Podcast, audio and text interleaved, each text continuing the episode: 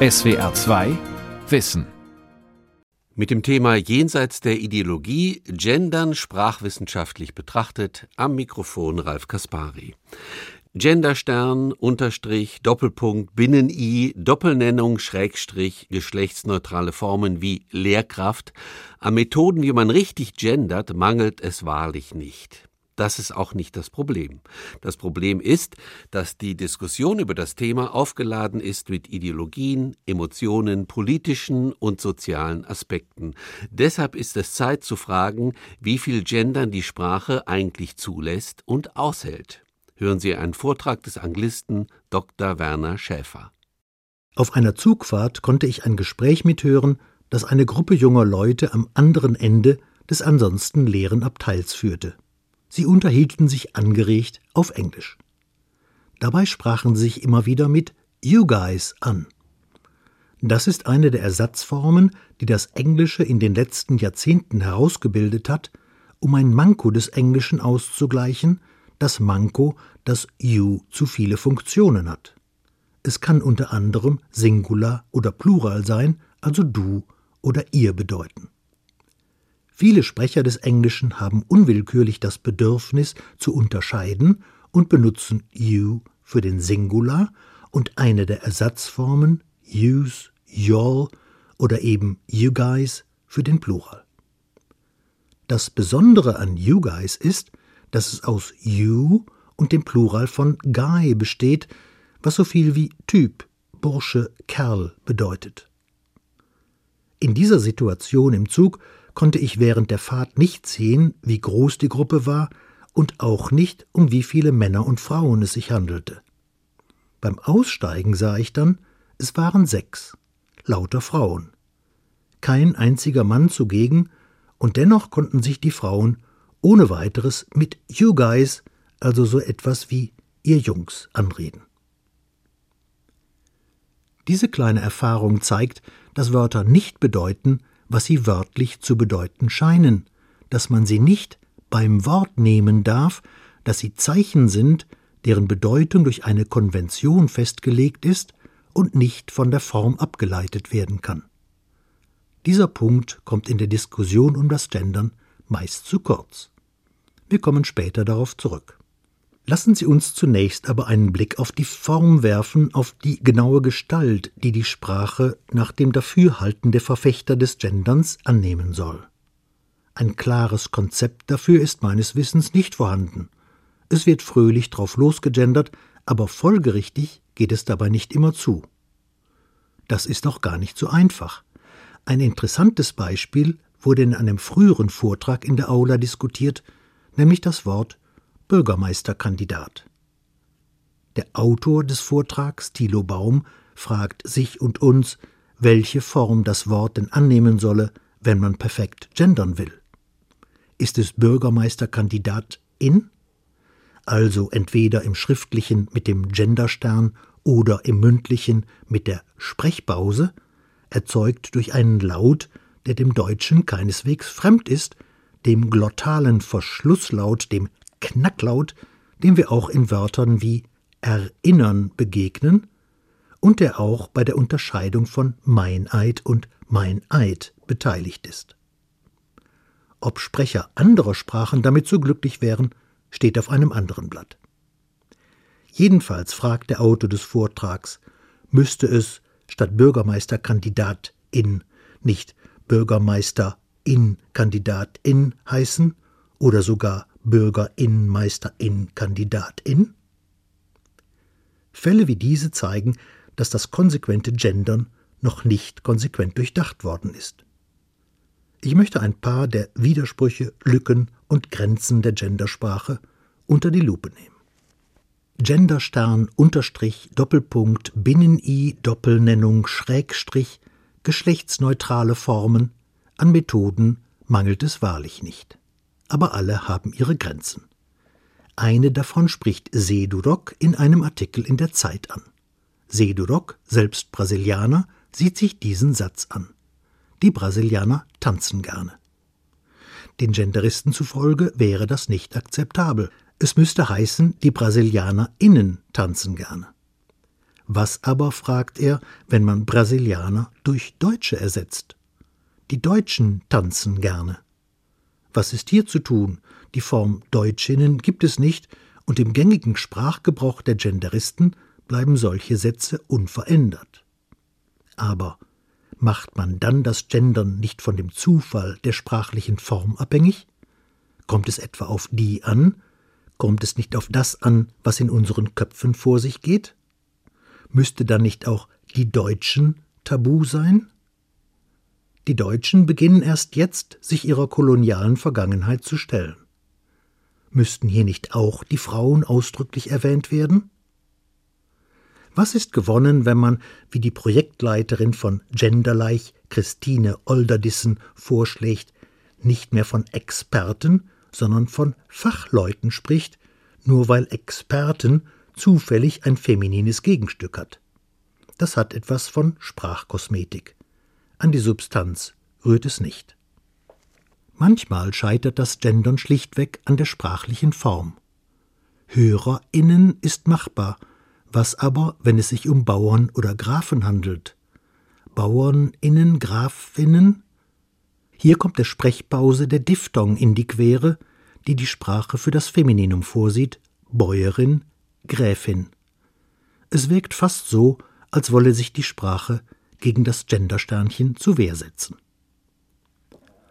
Formen wie Wählerinnen und Wähler oder Bürgerinnen und Bürger begegnet man in den Medien, mehr als im Alltag, inzwischen häufig.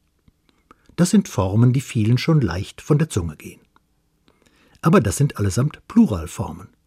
Beim Singular ist es viel schwerer, weil hier auch die Substantivbegleiter, also Artikel oder Adjektive oder Pronomen, je nach Genus unterschiedlich ausfallen. Damit tut sich die Gendersprache nicht so leicht wie in diesem Absatz aus einem Universitätsgesetz des österreichischen Ministeriums für Wissenschaft ersichtlich. Der Studiendekan, die Studiendekanin hat den, die Universitätshochschullehrerin, der, die, den, die Verfasserin einer Dissertation betreut hat, jedenfalls zu einem einer Beurteilerin zu bestellen. Man würde nicht behaupten, dass solche Formulierungen der Klarheit des Gedankens förderlich sind. Dass der Asterisk, also der Genderstern, seine Tücken hat, haben wir bereits gesehen. Aber das betrifft nicht nur seine Form. Lassen wir uns auf ein Gedankenspiel ein, nach dem Motto Gesetz der Fall das. Also, Gesetz der Fall, die Form mit dem Genderstern wären keine neue Erfindung, sondern seit Menschengedenken die Regel im Deutschen, ließe sich da nicht mit Fug und Recht einwenden, dass das alles andere als sprachliche Gleichberechtigung ist? Die Frauen, so könnte dann die Argumentation lauten, seien nichts als ein Anhängsel der Männer, sprachlich auf ein Suffix der männlichen Form reduziert. Das würde es dann heißen, gehe gar nicht, das Gendersternchen gehöre abgeschafft. Genau diese Argumentation findet man tatsächlich in vielen Richtlinien zum korrekten Gendern, aber nicht mit Bezug auf den Genderstern, sondern auf die Klammerlösung, wie in Kolleg, Klammer auf, in, Klammer zu. Solche Richtlinien verwerfen die Klammerlösung. Die, so wird argumentiert, löse Assoziationen aus wie die Frauen werden ausgeklammert, die weibliche Form ist unwichtiger als die männliche, die weibliche Form ist ein Anhängsel der männlichen. Wenn das für die Klammer gilt, warum gilt das nicht auch für den Genderstern? Man sieht, je mehr man sich mit der Sache befasst, umso mehr Fragen tauchen auf. Fragen, die sich die meisten derer, die überzeugt gendern, vermutlich nie gestellt haben. Kehren wir zu der anfangs geschilderten Situation im Zug zurück, dem Gespräch zwischen den Frauen, die sich mit You Guys ansprachen, einer scheinbar, aber eben nur scheinbar widersprüchlichen Anredeform. In unserer Sprache wimmelt es nur so von solchen Wörtern, völlig unverfänglichen, neutralen Wörtern, die allesamt zeigen, dass man zu kurz greift, wenn man auf die wörtliche Bedeutung rekurriert. Wir wissen, dass ein Meerschweinchen kein Schwein ist, auch wenn es Meerschweinchen heißt. Ein Zollstock kann Zollstock heißen, obwohl er Zentimeter misst. Düsseldorf braucht nicht in Düsselstadt umbenannt zu werden. Und ohne Angst vor Widerspruch können wir sagen, jemand sei furchtbar nett. Es gibt keine eins zu eins Beziehung zwischen Sprache und Welt oder eine entsprechende eins zu eins Beziehung zwischen Sprache und Denken. Wörter, selbst im Falle von konkreten Substantiven, sind nicht einfach Darstellungen, Abdrücke von Gegenständen in Wilhelm von Humboldts Terminologie. 1836 formulierte er in seiner Abhandlung über die Verschiedenheit des menschlichen Sprachbaus in die Bildung und in den Gebrauch der Sprache geht aber notwendig die ganze Art der subjektiven Wahrnehmung der Gegenstände über.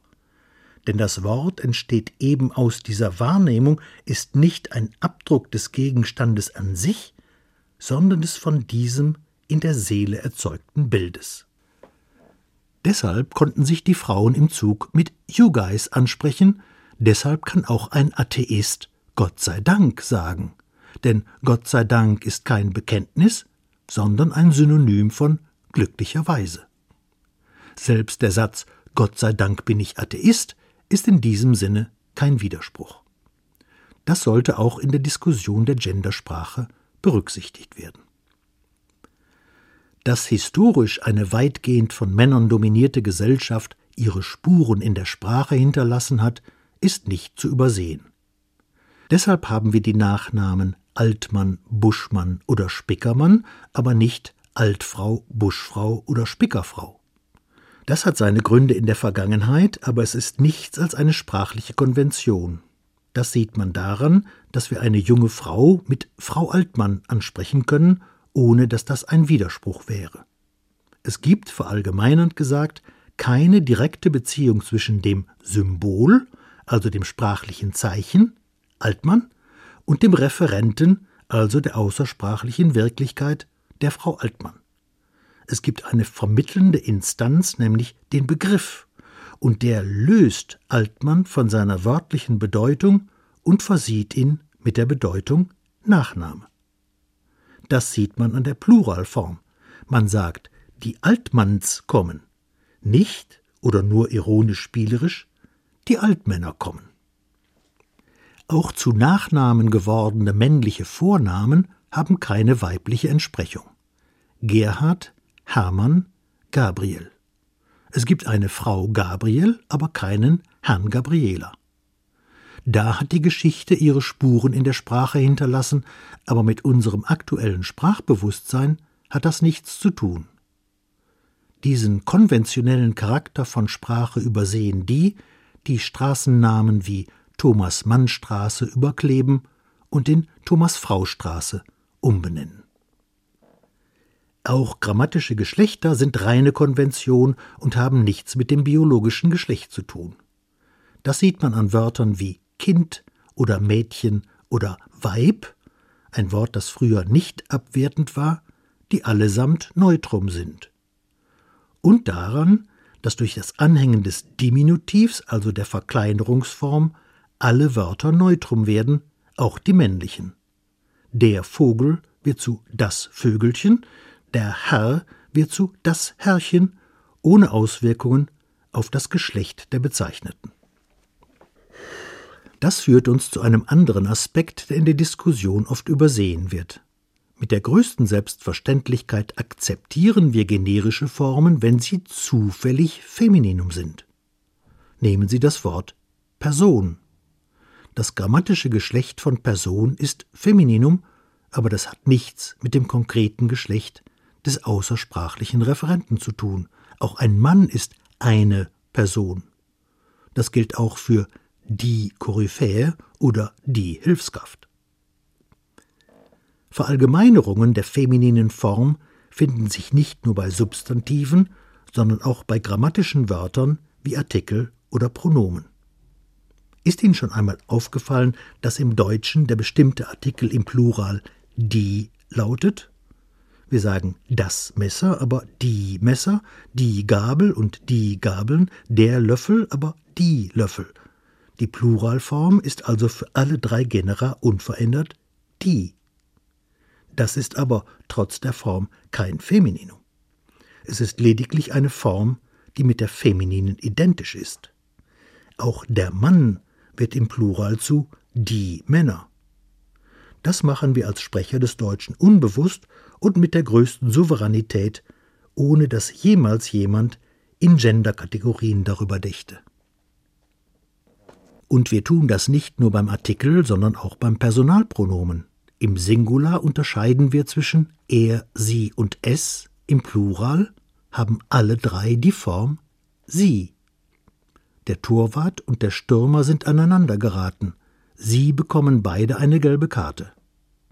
Solche Formen sind also sprachlicher Normalzustand und ideologisch ganz unverdächtig. Man stelle sich einmal vor, man wolle auch hier für Gerechtigkeit sorgen und in der Sprache aufräumen. Das müsste dann auch die Ausmerzung des Dativs des weiblichen Artikels mit sich bringen, denn der lautet der. Wir sagen, die Redakteurin des SWR hat mir gesagt, aber ich habe mit der Redakteurin des SWR gesprochen. Aber das hat mit Maskulinum nichts zu tun. Es ist ein zufälliger Zusammenfall mit dem männlichen Artikel, aber mit einer eigenen Funktion. Wörter haben mehr als eine Bedeutung, jedenfalls die Wörter, die wir im Alltag gebrauchen. Das ist ein sprachwissenschaftlicher Gemeinplatz. Nehmen wir ein einfaches Beispiel aus der Alltagssprache. Wenn jemand sagt, Sie haben die Möbel im Wohnzimmer verrückt, dann verarbeiten wir das Wort verrückt im Sinne von verschoben, umgestellt, an einen anderen Ort versetzt. In beiden Fällen bleibt die jeweils andere Bedeutung unterdrückt. Man kann das Wort verrückt hunderte von Malen hören oder gebrauchen, ohne sich der wörtlichen Bedeutung jemals bewusst zu werden. In diesem Sinne können auch die in der Diskussion um das Gendern relevanten Wörter zwei Bedeutungen haben. Das Wort Grundschullehrer hat eine andere Bedeutung in dem Satz In Deutschland gibt es weniger Grundschullehrer als Grundschullehrerinnen, hier sind nur die männlichen gemeint, als in dem Satz Grundschullehrer werden in Deutschland besser bezahlt als in Italien.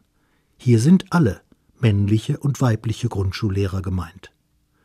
Über die Bedeutung entscheidet der Kontext. Wir wissen, ob männliche und weibliche Personen oder nur männliche gemeint sind. Die Form Grundschullehrer als generische Bezeichnung ist eben nicht die männliche Form, sondern die generische Form ist zufällig, auch wenn es dafür historische Gründe geben mag, identisch mit der Form für die männlichen Lehrer. Nicht anders als bei sie. Nehmen wir einmal an, dass alle bisher diskutierten Probleme ausgemerzt wären und es eine völlig genderneutrale Sprache gäbe. Was dann? Das ist nicht so schwer herauszufinden, denn eine solche genderneutrale Sprache müsste man nicht erst erfinden. Es gibt sie bereits. Mehrere lebende Sprachen sind völlig neutral, was das Genus angeht, darunter das Türkische. Im Türkischen gibt es die Kategorie Genus schlichtweg nicht, nirgendwo. Substantive haben kein Genus. Sie haben eine einheitliche Form. Öğretmen bezeichnet eine Person, die den Lehrberuf ausübt, Tercimen eine Person, die dolmetscht, Satıcı eine Person, die Waren verkauft. In allen Fällen kann sich diese Form auf Männer wie auf Frauen beziehen. Ob ein Substantiv Maskulinum oder Femininum ist, kann man nicht sagen. Das Türkische kennt diese Kategorie nicht. Auch die Substantivbegleiter, die einen Hinweis auf das grammatische Geschlecht geben könnten, wie die Adjektive, sind unveränderlich, anders als im Deutschen. Eine kleine Gabel, ein kleines Messer, ein kleiner Löffel. Im Türkischen alles gleich. Auch die Personalpronomina sind unveränderlich. Es gibt eine einzige türkische Entsprechung zu er, sie und es, nämlich o. Die Türkei müsste das gelobte Land der Genderfreunde sein. Alles neutral. Nur, was folgt daraus? Herrscht in der Türkei oder in anderen Ländern, deren Sprache keine Genusunterscheidung kennt, wie in Malaysia, perfekte Gleichheit zwischen den Geschlechtern? Wohl kaum. Und denken die Sprecher des Türkischen in gleichem Maße an Männer und Frauen, wenn sie das Wort Chauffeur hören? Ist es nicht wahrscheinlicher, dass vor ihrem geistigen Auge ein männlicher Chauffeur auftaucht? Es gibt eben mehr männliche Chauffeure als weibliche. Das Sein bestimmt das Bewusstsein. Kehren wir zum Deutschen zurück und stellen uns einen Moment lang vor, die Form Bürgerinnen und Bürger oder Bürgerinnen würde zur Norm. Alle würden sie immer benutzen. Auch dann wären nicht mehr Frauen in der Sprache vertreten, sondern nur mehr weibliche Substantive, und auch dann wären nicht unbedingt mehr Frauen in unserem Bewusstsein vertreten. Es könnte sich nämlich ein Gewohnheitseffekt einstellen, ein Abnutzungseffekt.